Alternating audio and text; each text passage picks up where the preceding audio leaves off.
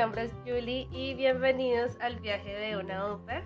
El día de hoy tenemos una invitada muy especial, ella es de Chile, su nombre es Isidora y te damos la bienvenida a este podcast. ¿Cómo estás? Bien, ¿y tú? Muchas gracias Jenny por invitarme, me encantó esta oportunidad, lo vi y dije al título que sí. y he varios podcasts tuyos y me gustaron mucho, así que nada, estoy muy feliz de estar aquí. Me alegra mucho también que tú hayas aceptado porque pues tampoco fácil que lo contacte a uno un extraño para hacer esto. Entonces, gracias por darnos esta oportunidad. Eh, me gustaría que te presentaras, quién eres, qué haces, en dónde estás. Hola, mi nombre es Isidora, tengo 27 años, 27, sí, 27. Em, soy chilena y hace dos años vivo en Europa. Em, me fui como per en un principio a Alemania. Estuve el año entero en una ciudad chiquita que se llama Tübingen, que queda en Baden-Württemberg, que es parte del sur de Alemania. Es una ciudad muy entretenida porque es una ciudad universitaria. Es la ciudad con más gente joven en Alemania, así que un gran lugar. Em, y después me fui a vivir a Austria y fui a operar en Austria por un periodo corto de tiempo y ahora volví a Alemania. Em, estoy con otra visa y estoy trabajando. Ah, trabajo en una pastelería haciendo pasteles. Todo tipo de pasteles. Es muy entretenido. sí, me imagino. Debe ser algo muy, chévere. Eh, bueno, antes de profundizar, quisiera preguntarte, ¿qué hacías en Chile? ¿Cómo fue ese proceso para que tú tomaras la decisión para irte? Eh, yo estudié arte y soy artista visual y después estudié estética, filosofía y mm, en verdad siempre, cuando estaba en la universidad, siempre quería terminar y irme como a explorar el mundo. Y con la llegada del COVID, eh, justo yo terminé la universidad cuando empezó el coronavirus y todo se hizo muy difícil, cosas que eran muy fáciles eh, se volvieron muy complicadas, como el tema de las visas, cosas que eran muy posibles antes del COVID, se volvieron muy difíciles en el COVID. Y yo quería irme con una Working Holiday a algún lugar, que Chile tenía varias visas, convenio Working Holiday, que es una visa de estudio y trabajo, y todas se cerraron. Y dije, ¡no! Y ahí dije como, no, yo quiero irme sí o sí, como que empecé a ver todas las opciones de poder irme y como, no sé, había opciones que eran muy caras, como irse a estudiar como idioma y ahí ya quiero hacerlo, pero dije, ya esto es perfecto, me encantan los niños, eh, es la media experiencia intercultural, eh, ya, es mi momento. Y nada, ahí fue como me embarqué en esta aventura. Eh, ¿Tú te fuiste con alguna agencia para Alemania o hiciste todo el proceso sola? cuando fui a Alemania eh, averigüé mucho, mucho antes de irme, porque tenía miedo como que me secuestraran. Creo que mucha gente tiene ese miedo. Y llegué a la conclusión que por lo menos para mí era mejor eh, irme por mi cuenta. Y si pasaba algo como intentaban secuestrarme, eh, como salir de ahí, como que no se decía, puta, si pago una agencia, igual hay gente que ha tenido mala experiencia, decía, mi conclusión fue, me puede ir mal con agencia o sola, y dije, a la agencia hay que pagar y te puede ir mal igual, y dije, ya, no importa, me lanzo sola. Y me fui sin agencia, me fui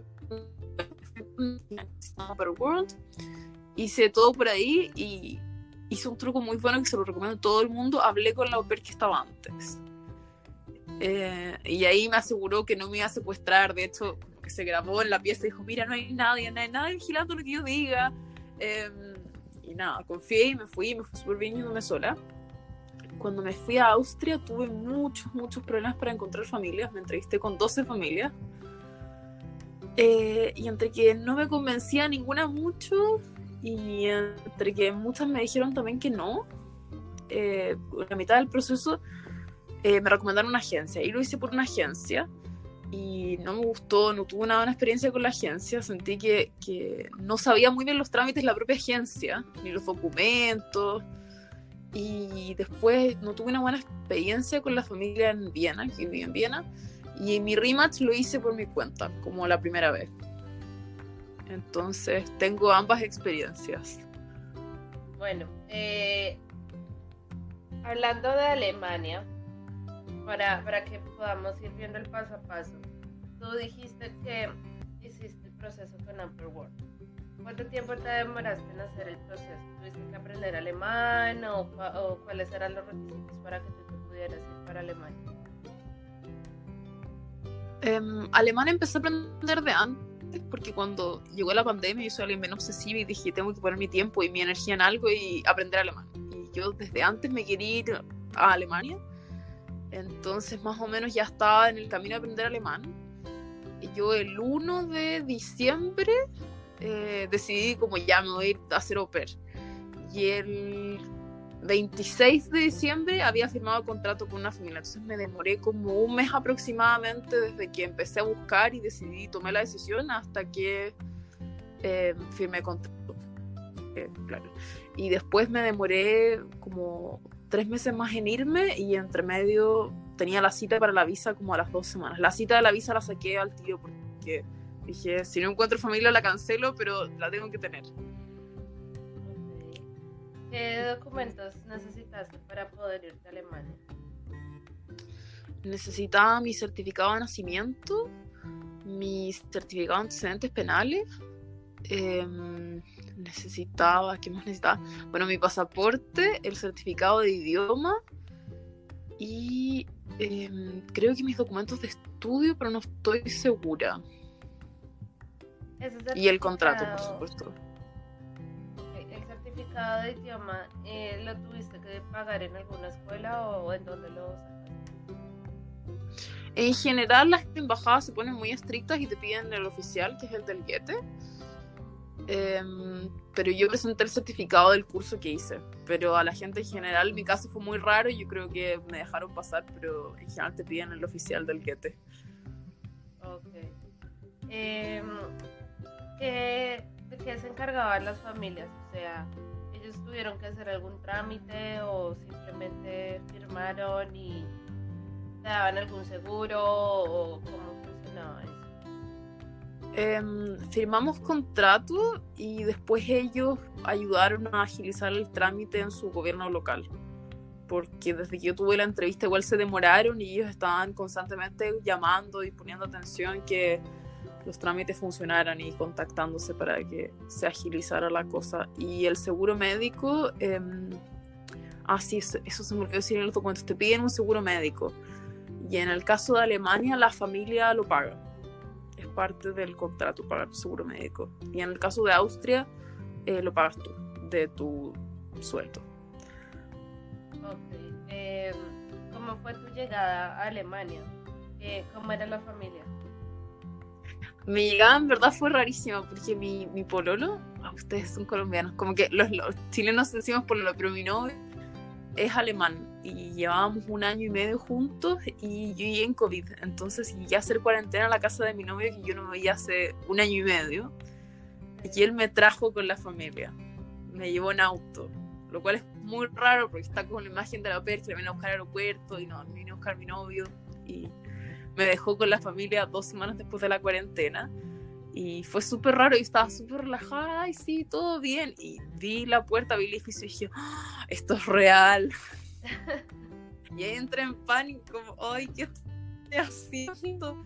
Y nada, mi es muy tierna, como que me mostró la casa, me paseó por el barrio. Eh, y bueno, ella es ella es alemana, entonces hablaba con un en alemán y yo así toda perdida, como, ah, y, crisis y nada, se llevó muy bien con mi pololo y le empezó a hacer preguntas y se hicieron muy como amigos y yo eh, y me dio risa porque al final eh, yo como a mi pololo como es hora que te vayas, como tarde y me dijo no, no, tu host me invitó a quedarme y yo, ¿quedarte?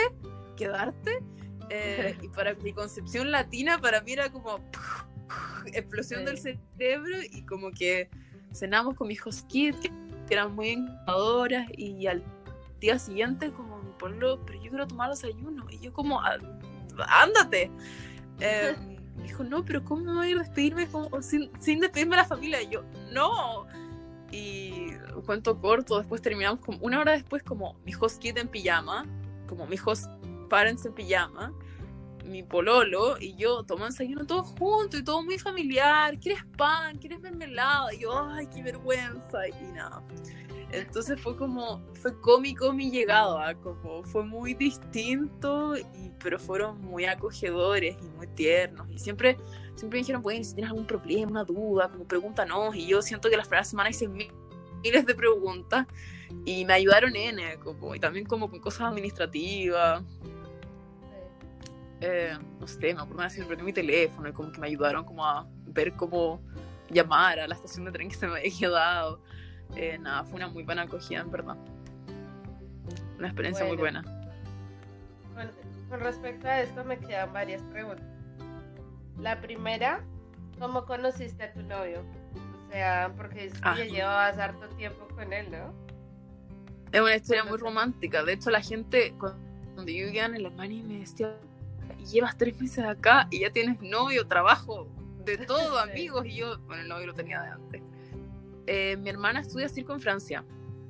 Y hace un par de años la, vine a ver y hice como un viaje por Europa y eh, fui a Roma. Y conocí a mi pueblo no estaba en Roma. Eh, y conversamos mucho durante la estadía y después al final de mi viaje me invitó a verlo a Alemania. Entonces, después de un mes y medio haberlo conocido, lo fui a ver a Alemania. Eh, fue muy loco porque él vivía con sus papás y iban a, estar en la casa y nadie. Y su mamá se enfermó y se iban a quedar en la casa entonces. Y como que les tuvo que decir a las 8 de la noche, hey, viene una amiga a quedarse por 5 días a la casa. y los papás, ¿y cuándo llega? En una hora más. Y yo así, hola. Y no hablaba nada alemán eh, experiencia muy extraña y fuimos muy amigos como por seis meses y a los seis meses me vino a ver a Chile. Y ahí nació el amor y empezamos a pololear. Empezamos una relación. Pololear es tan chileno, bueno, empezamos a pololear. Y la idea era que yo me viniera antes como con una visa de trabajo, pero llegó el COVID y como que todo se atrasó mucho y la universidad y todo. Y al año y medio me vine a volver. Eh, de hecho, cuando les dije, para mí era muy raro tener que decirles porque yo no quería mentirle a la familia. Eh, y a la familia con la que de hecho tuve la primera entrevista, la segunda entrevista les dije, bueno, yo tengo un pololo que es alemán y vive onda, cerca de ustedes, vive como a tres horas en otra ciudad.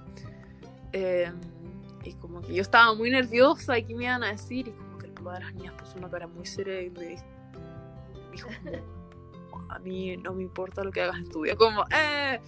Y nada, mi pololo me iba a ver, conocía a las niñitas, jugábamos cuando venía a verme. Tengo, tengo recuerdos de como naipes con las niñitas y con mi pololo. Y ver como películas el viernes en la noche, como todos juntos con mi pololo. Y a veces mis hijos me preguntaban, ¿y va a venir tu pololo el próximo fin de semana? Y yo, no, no va a ir. Ah, pucha. Sí, qué interesante una historia bastante distinta. Porque lo que uno escucha es porque uno, bueno, si uno viajó, porque uno estuvo haciendo un intercambio, que se conocieron en una aplicación de citas o cosas así. Pero, pero me parece muy bonito, me parece muy chévere que tus host parents hayan tomado esa actitud tan bonita frente a eso. Habla muy bien de ellos. Eh, quería preguntarte ¿Cómo, ¿Cómo encontraste esa familia? O sea, ¿qué preguntas las hiciste? ¿Cómo, eh, si viste red flags en otras familias? ¿O cómo lo manejaste al momento de hacer las entrevistas? En verdad fue muy mágico porque fue mi primera entrevista. Tuve dos entrevistas que me dejaron plantada. Y yo decía, ay, esto está yendo muy mal y la familia apareció y fue como, ay, aparecieron. Y fue como, ¿por qué no hubiéramos aparecido? Como muy alemán, como, obviamente íbamos a aparecer. Y yo es que me han dejado plantada muchas veces. Em, y hice, hice una lista en realidad de las cosas que para mí eran importantes. Por ejemplo, yo decía, yo no quiero viajar vivir como en el extranjero y comer sola, por ejemplo. Yo no quiero ser la mujer que come sola en su pieza. Quiero como tener una relación con la familia, pero igual quiero mi espacio. Y fui como muy directa, les dije lo vinculó al tiro, pregunté como cuáles son mis horarios, cuáles son mis obligaciones. Y para mí era demasiado importante hablar como con la pera antiguo porque siento que nada, en verdad. Con, toda la razón del mundo. Eh, digamos que eh, obviamente en Estados Unidos hay entidades que están tratando de regular un poquito el programa y como de ver como la estabilidad de las softwares o no entidades, sino como personas que están encargadas de eso. En eh, Alemania hay eso, alguien en que, si en dado caso eso salió mal, puedas ir a pedir ayuda o... ¿Las LCs? No. Las No, No, en Alemania no hay el CIS. Em, si te vienes sola, no. No hay una identidad como que te brinde como esa protección. Em, yo creo que lo que más brinda protección son como los grupos de WhatsApp de gente que lo está pasando mal y recibe ayuda de otras au pairs. Eh, yo tengo amigas que se fueron con agencia y así podían pedir ayuda a las agencias, como que había una LC como de la agencia. Y, y de hecho, por ejemplo, yo tengo una amiga que tuvo una experiencia bien mala ¿Qué pagan como pero en Alemania? 280 euros. A todo el mundo, ¿sí? Mm, 200, 280 euros es como el marco legal. Em, y yo tenía amigas que, por ejemplo, estaban con agencia y les pagaban un poco más, les pagaban como 300 euros. Em, yo tenía amigas que vivían sola, por ejemplo, y además de los 280 les pagaban un suple de comida, por ejemplo, 200 eh, euros de mercadería. Pero en general es bastante similar el tema como de sueldos porque hay muchas, hay, no sé bien cómo funciona el tema tributario, pero por lo menos en Alemania eh, hay descuentos tributarios por tener au porque cuadra como cuidado infantil y es como un soporte para el cuidado infantil. Entonces hay como algo bien raro con los impuestos que yo nunca he terminado de entender, pero en general sí, son 2,80 por ley. ¿Cuánto tiempo estuviste en Alemania? O sea, como... Tuve un año hice el año entero. Eh, de hecho, la, familia, con la misma familia. De hecho, la familia me ofreció quedarme seis meses más, pero yo quería estudiar en Alemania y se me complicaba por temas de visa. Y les dije que no. Fue muy triste. Como, fue como, no, me quedaría. Y, sí. De hecho, lo fui a ver este fin de semana. Estoy muy contenta del que viene. para visitar. Sí. Eh, bueno, ya después de eso hiciste el proceso para irte a Austria sí, después hice el proceso de hace como, como cuatro meses de situación y me costó mucho encontrar familia, me costó mucho tener entrevistas. Eh, nada, fue difícil. ¿Cómo los encontraste también por World? Encontré a familia por World, por Facebook y después eh, estuve en una agencia. Y yo al final me decidí por la familia que conseguí por la agencia. Ok, ¿qué agencia ¿Qué agencia contactaste para poder ir allá? La verdad, no me acuerdo ni el nombre, porque era como una persona. Era una mujer que se encargaba, era como, y de hecho me, me dio el dato a alguien de Alemania, era como muy nicho, así que no sé ni el nombre. ok, ¿qué requisitos necesitabas para ir a Australia? Australia, perdón, a Austria eran muy similares, eran los mismos que Alemania, solo que se me sumaba que necesitaba un permiso especial que se llama el permiso del AMS, que es un permiso que lo tiene que sacar la familia con el Ministerio del Trabajo, y me pedían los antecedentes penales de Alemania y los de Chile. Que te llega como un sobre a la casa y suena muy terrorífico y, no, son como todos antecedentes que dicen, no tienes antecedentes penales en Alemania. Eh, y ahí el proceso, muchas au pairs que están en Alemania lo hacen en Austria directamente para no volverse a sus países de origen. Entonces yo el proceso lo hice en Austria directamente. ¿Ya ya tienes que ir al consulado de Chile o para que te hagan como el cambio en tu pasaporte o...?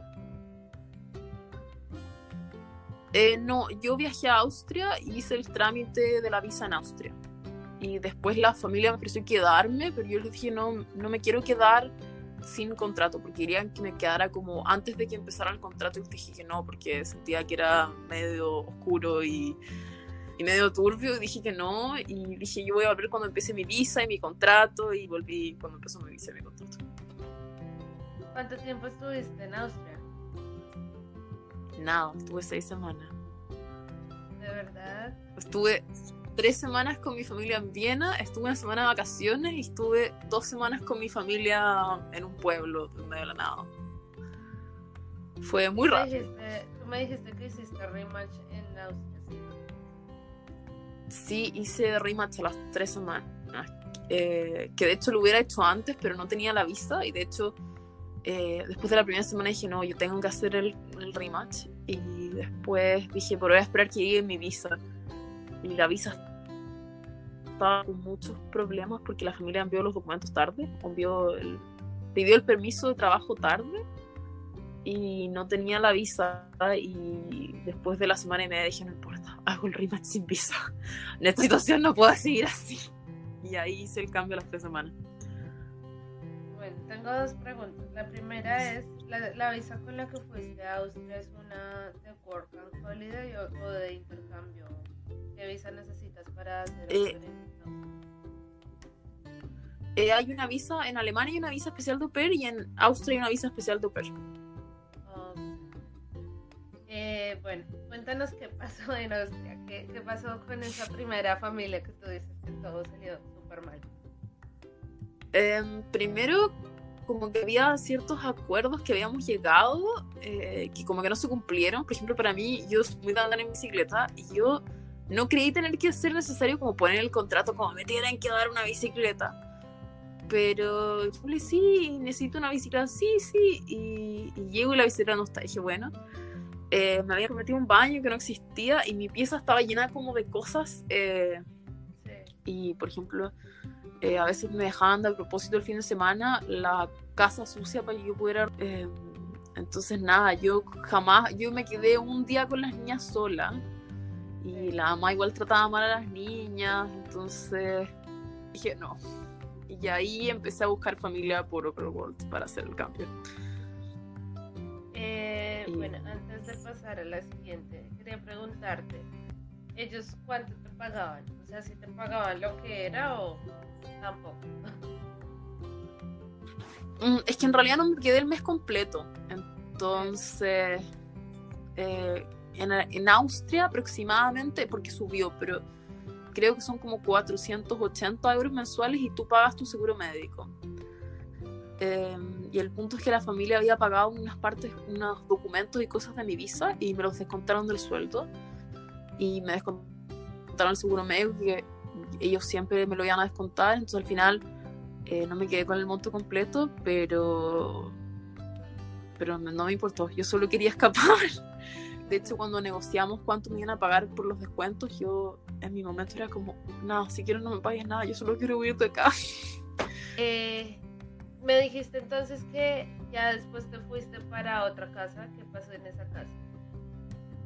Eh, entre medio fui de vacaciones, me tomé una semana de vacaciones muy entretenida, fui a Praga y a Budapest y como que descansé. Pero, después me fui a una familia que vivía en eh, cerca de un pueblo, en Linz, cerca de Linz. Em, y ahí eh, mm, fue muy desafiante y eso que ser desafiante porque yo cuando estaba en Alemania hice inversión en inglés. Eh, yo vivía en Estados Unidos, entonces cuando busqué, esa es la otra cosa que cuando busqué eh, puse desde Estados Unidos, porque hay muchas familias europeas que buscan o británicas o australianas o neozelandesas o norteamericanas para hablar inglés con sus hijos. Y yo ahí todas las familias escribían, no soy de Estados Unidos, pero tengo muy buen nivel de inglés y puedo hablar inglés con tus hijos. Eh, y en Austria en general hablaban inglés en Viena. Entonces me cambió a una familia donde era inversión en alemán y yo tenía que hablar en alemán con los niños. Y mi alemán no era tan bueno. Eh, y la ópera anterior había sido ópera en Alemania, pero hacía inversión en alemán. Y su ópera anterior había estudiado alemán en la universidad, como pedagogía en alemán. Entonces, para mí cuidar de esos niños era muy desafiante, eh, porque no tenía tanto idioma. Eran tres de seis, ocho y diez pero, pero yo siempre me sentí muy rara como en mi rol como de au pair, porque em, los papás hacían home office y siempre estaban ahí. Y por ejemplo, cuando son niños más pequeños, igual tienen que tener a alguien como, no sé, no puedes dejar un niño de un año caminando por la casa sin como supervisión. Pero una niña de seis años puede estar, prefiero, tiene que haber alguien en la casa, pero no tiene que haber alguien constantemente mirándola. Entonces era raro como que estuvieran los papás en la casa y la mamá era muy curioso porque trabajaba 20 horas a la semana. Entonces a veces yo estaba en la tarde y estaba ella como haciendo sus cosas, como yo como... Eh, entonces era muy rara la convivencia. convivencia. Si hay algo muy raro, no sé si hay caviar, una bandeja de sushi, como que obviamente te va a preguntar, pero no sé, por fruta o leche o cosas más como simples yo llegaba, la sacaba. Entonces para mí fue muy chocante como el tener que preguntar, como el volver a mi niñez, como el, mamá, ¿puedo salir mañana con mi amiga? O como, ¿puedo comerme este yogur? Em, entonces me, me empecé a angustiar mucho y por ejemplo la familia me dijo una cosa bien terrible, me dijo